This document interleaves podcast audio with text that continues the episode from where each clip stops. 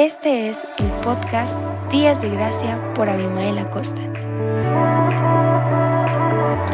Hola, ¿qué tal? Muy buenos días, muy buenos días. Saludos a todos. Gracias por acompañarme en una eh, sesión más, en un episodio de este podcast Días de Gracia. Estoy muy contento. Quiero compartir con ustedes algo que sé que va a bendecir tu vida, pero también va a traer mucha, mucha claridad en todo lo que estamos haciendo nuestro transcurso de nuestro día. El tema que hoy quiero compartirte es haz grandes hazañas. Y lo hablo en base a lo que dice Daniel 11:32. Dice, el pueblo que conoce a su Dios será fuerte y realizará grandes hazañas.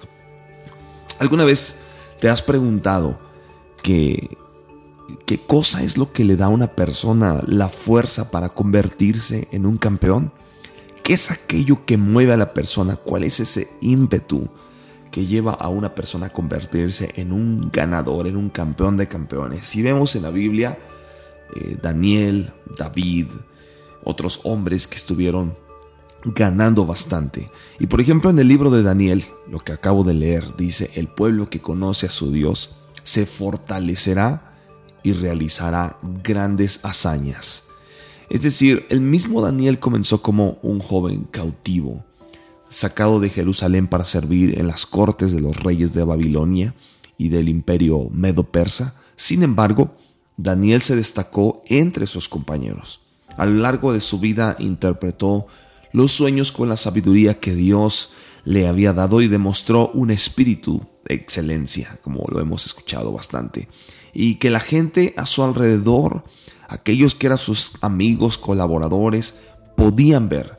Siempre encontró favor delante de los ojos de los reyes, aquellos reyes que no conocían de Dios, a los que sirvió y experimentó una liberación sobrenatural cuando parecía que no había salida. Daniel salió ileso del foso de los leones porque conocía a su Dios, su poder y el corazón por él. Hoy en la mañana, cuando me levanto, eh, lo primero que hago es recordarme a mí mismo quién soy. Y uno de los hábitos que me encanta, que he desarrollado, es confesarme a mí mismo quién soy delante de Dios. Porque eso me, confirma y afirma cuánto conozco el corazón de Dios, cuánto conozco a mi Dios y cuánto eh, puedo estar delante de Él con tanta confianza. Si hoy pudieras preguntarte qué es eso que necesitas o que deseas hoy, como caminar con fuerza, sabiduría, un favor que es irresistible. ¿Deseas ver la clase de milagros y avances de Dios en tu vida? Entonces te tengo que seguir animando a escuchar, a crecer en el conocimiento de la gracia y, la misericordia de Dios hacia ti.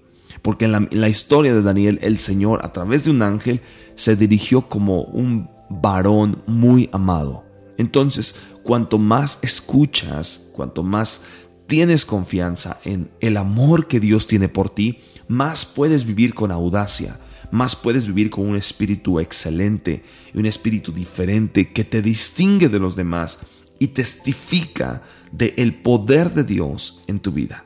Debes de también considerar otro de los jóvenes en la Biblia eh, como David.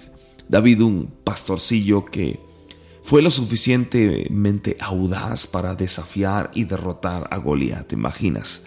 Un pequeño pastorcillo escucha que hay un gigante guerrero con bastante experiencia amenazando y ofendiendo a su pueblo y él se escabulle entre todos los soldados y grita delante de todos, ¿quién es este que está ofendiendo? Denme una espada, voy a matarlo, lo voy a matar como un perro te puedes imaginar el, ambiente de todos los soldados diciendo, ¿quién es este cuate? ¿no? Desafió a Goliat cuando todos los demás se escondían de miedo. David conocía a Dios y David lo conocía como un Dios que guardaba el pacto y que lo amaba.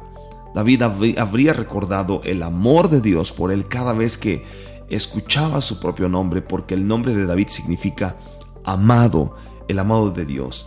Creo que David se convirtió en un, adorador increíble, el líder amado por su pueblo y un hombre conforme al corazón de Dios porque sabía que era consciente de cuánto lo amaba el Señor, incluso cuando David fracasaba. Creo que fue en su revelación que todavía él sabía que era amado aún encima de todos los fracasos y eso fue lo que lo mantuvo de pie.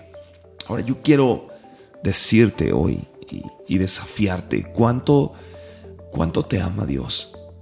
Una cosa es lo que tú piensas que Dios te ama y la otra cosa es la que tú sabes cuánto Dios te ama. ¿Te consideras su amado? Porque es solamente así cuando conoces a Dios es que puedes lograr grandes proezas.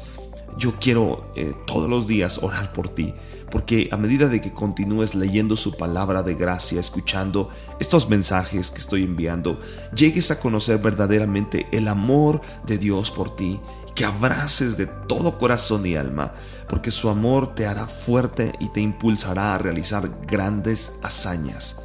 Cuando sepas cuánto te ama Dios, derribarás a los gigantes en tu vida.